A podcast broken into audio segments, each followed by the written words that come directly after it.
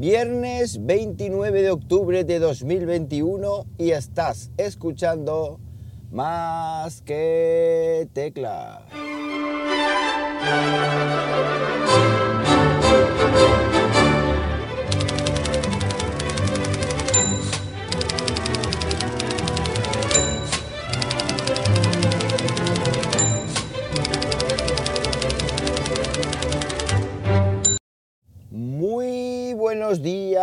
Las que las 7 y 20 de la mañana cuando estoy grabando esto.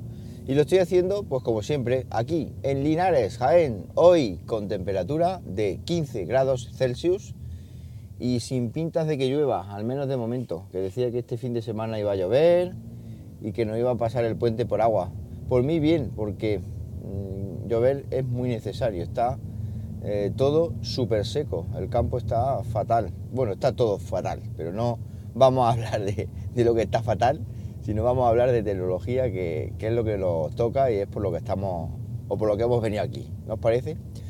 Bueno, pues estoy probando un par de micrófonos USB mmm, bastante interesantes, dos micrófonos de Moman, un EMR y un EMP, que es como lo han denominado. Uno es así chiquitín, eh, digamos bajito, y el otro es más estilado. Y ambos dos micrófonos son del estilo retro, de, son de un estilo de estos... Uh, es que no sé cómo explicarlo con palabras. Lo mejor es que vayáis a la cuenta de Instagram, arroba más que tecla, y, le deis una y le deis un vistazo, porque son muy chulos. Están construidos en medio de plástico, medio de metal. Eh, no es una calidad de construcción la mejor del mundo, pero las pruebas que he estado haciendo ayer con ellos para grabar un vídeo que voy a publicar hoy precisamente, un vídeo sobre un punto de acceso inalámbrico muy interesante que se ha integrado en casa en la red MES, un punto de acceso de AVM, el, el Repeater 6000, estaros atentos al vídeo porque creo que os va a gustar. Pues como digo, las pruebas que estuve haciendo de estos micrófonos con, para grabar ese vídeo, ciertas partes de ese vídeo, pues han sido bastante satisfactorias. No es una calidad de sonido a lo mejor de, cine, pero sí que es una calidad de sonido bastante buena, además con una reducción del eco mmm, considerable, porque además son dos micrófonos que son cardioides y cogen, cogen el sonido del alrededor, pues bueno, tipo el Yeti, que el Yeti tiene una sensibilidad tremenda, estos obviamente tienen menos sensibilidad, y eso pues en un estudio a lo mejor con unas condiciones no profesionales como el mío pues viene muy bien. Todo esto eh, cómo son eh, cómo funcionan y tal lo tendréis por supuesto en un vídeo que os iré preparando dentro de poquito. Eh, Facebook Facebook iba a decir. Facebook cambia de nombre. Cambia de nombre ahora se llama Meta y esto ha originado una polémica muy grande, eh, porque dicen que quieren este cambio de nombre para lavar los pecados, es decir, para lavar la mala imagen de, que han adquirido estos últimos años. E imagino que la aplicación Facebook como tal se seguirá llamando Facebook, Instagram, Instagram, WhatsApp, WhatsApp, pero esto digamos que Meta pues será la matriz, la que englobe a todas estas aplicaciones. Digamos que Meta es el, lo que es la empresa en sí. Bueno, eh, a mí eso me da un poco igual, me da un poco igual cómo se llame Facebook. Yo mmm, soy usuario de Facebook eh, y de WhatsApp y de Instagram eh, por distintos motivos, de Facebook por... De Facebook más bien por el grupo de mi pueblo, del grupo de del, del Facebook, mucho, nunca mejor dicho, que soy administrador y tengo que estar ahí, porque si, no, si, me fuera pues tendría que nombrar a otro y dejaría mucha gente colgando, en fin.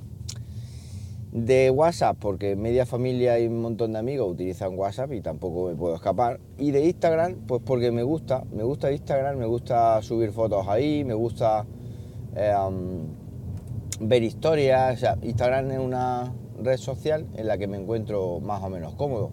Igual que Twitter, aunque Twitter dice la gente, no, yo entro en Twitter que es muy tóxico. Twitter, si sigues a los que tienes que seguir y silencias lo que tienes que silenciar, pues es una, una red social para mí muy interesante, porque hay gente a la que sigo que me parece muy interesante. Obviamente, gente tóxica, cero, y gente que pueda mm, mencionar, retuitar a otra gente tóxica, cero también. Es decir, intento seguir gente, gente eh, normal, digámoslo así. Y hablando de Facebook, ha lanzado o va a lanzar, se rumorea, ¿eh? se rumorea que va a lanzar un reloj y y ya para Machada, un reloj con notch. Es decir, ahí han metido una cámara, el notch estaría en la parte inferior del reloj y es un reloj así cuadradito, no es rectangular, es más cuadrado que, un Apple Watch. Os voy a poner todo esto en, las notas del, podcast para que lo veáis. Y no sé qué pensáis vosotros si os pondríais un reloj de Facebook con cámara. Seguramente no, porque bueno, esto de que lleve cámara abajo y tal, bien colocadita, para estar eh, constantemente espiándote, y saber dónde vas, porque obviamente tendrá GPS y todo, ya, lo que faltaba. Es decir, ya si no tienen bastante control cuando navegamos con, con, su aplicación y sus aplicaciones, mandamos mensajes, publicamos cosas. Si no tienen bastante control con eso, pues ya agárrate con un, reloj que llevamos puesto siempre en la muñeca. Pero bueno, ahí queda. Cuando lo lancen, si es que lo lanzan y no se convierte en no esto un rumor o un prototipo, pues ya, ya veremos. Ya os lo contaré por aquí. Hablando de lanzar, los que se han lanzado una cámara bastante interesante son los DJI, eh, los de DJI. Han lanzado una cámara modular, una cámara muy del estilo a la vista 360 One R, que ya hice review en el canal hace un tiempo, y es una cámara que en este caso, en lugar de unirse los módulos por presión, digámoslo así, se unen por eh, magnetismo, es decir, son, los módulos se pegan ahí el uno con el otro uno es el cuerpo de lo que es la cámara, donde está la pantalla, que creo que es táctil, no lo, he, no lo he leído, pero creo que es táctil. La pantalla, los controles, los botones y tal. En el otro pues está lo que es la lente, la lente que se acopla a dicho módulo. Y estas cámaras modulares tienen la ventaja de que en la misma cámara deportiva son cámaras de acción, son cámaras tipo GoPro para que entendáis, pero al ser modulares pues tienen la posibilidad de incorporar pues varias baterías, varias lentes. Yo, por ejemplo, en mi caso tengo una 360, luego tengo una gran angular, luego tiene la lente normal 4K, esta cámara de DJI también es 4K. Y no sé si he leído que también es pues, especificaciones resistentes a salpicaduras, al agua y lo típico, pero el diseño que tiene me gusta más que el que le han hecho a la Insta360 One R, es decir, esta llega para competir directamente con, e, con esa cámara y veremos si la gente de Insta360 mueve ficha y hace una One R2 o una versión pues mejorada de su cámara modular pues para que sea más fácil el acople y el desacople de los módulos, etcétera. Todo eso ya lo, lo iremos viendo.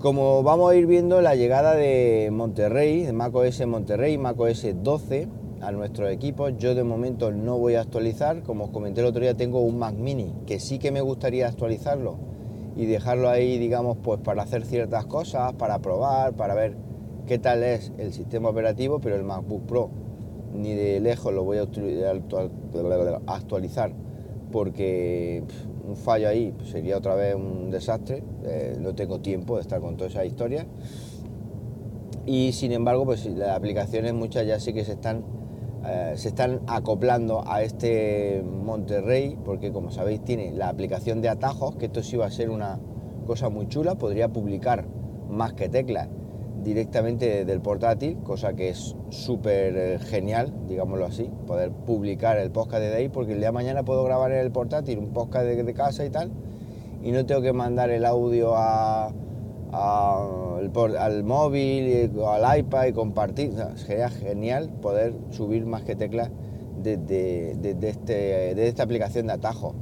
Y las aplicaciones lo saben y por ejemplo pues eh, Pixelmator ya es compatible con atajos, tiene algunos atajos que permiten hacer automatizaciones con Pixelmator con un toque, es decir, esto está muy bien porque nos ahorra muchísimo trabajo y también Things 3, que es la aplicación de productividad que utilizo tanto en iPhone como en iPad como en macOS, también se sube al carro de los atajos para macOS, con lo cual pues nosotros podemos crear atajos en Thing, pues para en en Mac, ojo, pues para hacer lo mismo que hacemos con los atajos en, en iOS, si es que los estamos utilizando eh, en, dicha, en dichos sistemas operativos móviles. Además, mm, esta, esta versión macOS 12.0 llegó hace súper poco, llegó con la Keynote de los nuevos portátiles Mac eh, la semana pasada. Y ya he de deciros que eh, hay una versión MacOS 12.1 en beta que ya no incluye la, el eslabón perdido este de Universal Control que os comentaba el otro día, es decir, la posibilidad que desde un mismo Mac, desde un único Mac, digámoslo así, pues controles, por ejemplo, un iPad que tengas al lado con el mismo ratón y el mismo teclado del Mac o incluso controles otro Mac. Es decir, puedes tener dos Mac, el uno al lado del otro, y controlar uno, eh, uno y otro a la misma vez. Con lo cual, eso también es una cosa que es bastante, bastante buena. Es una, mm, digamos, cualidad o una especificación del sistema operativo que anunciaron en en la keynote, creo, de la WWDC, creo que fue ahí donde la anunciaron, y que normalmente pues, se reservan siempre para una segunda versión. Es decir, estas son cositas que, hace, que Apple hace muy, muy a menudo. También hay sistemas operativos beta para la 15.2, que ya ha avanzado una nueva versión. Esto sí que es curioso porque después de la 15.1 normalmente saca la .1.1, pero sacar la 15.2 en, iPad y en iOS pues es, curioso y me imagino que estas eh, betas 15.2 también digamos añadirán eh, el soporte necesario pues para implementar la funcionalidad de Universal Control que os acabo de, que os acabo de comentar. Bueno, pues mañana variada de cositas, mañana de temas tecnológicos variaditos, interesantes, imagino, para vosotros, por lo menos para mí lo son. Para cualquier cosita que tengáis que decirme o que tendréis que preguntarme o lo que sea, ya sabéis, arroba JM Ramírez en Twitter. Os recomiendo encarecidamente que os suscribáis al canal de YouTube, youtube.com barra más que teclas. Y nada más, que paséis un buenísimo viernes, un mejor fin de semana aún. Y como siempre os digo, nos hablamos pronto, ¿por qué no? Venga, un abrazo.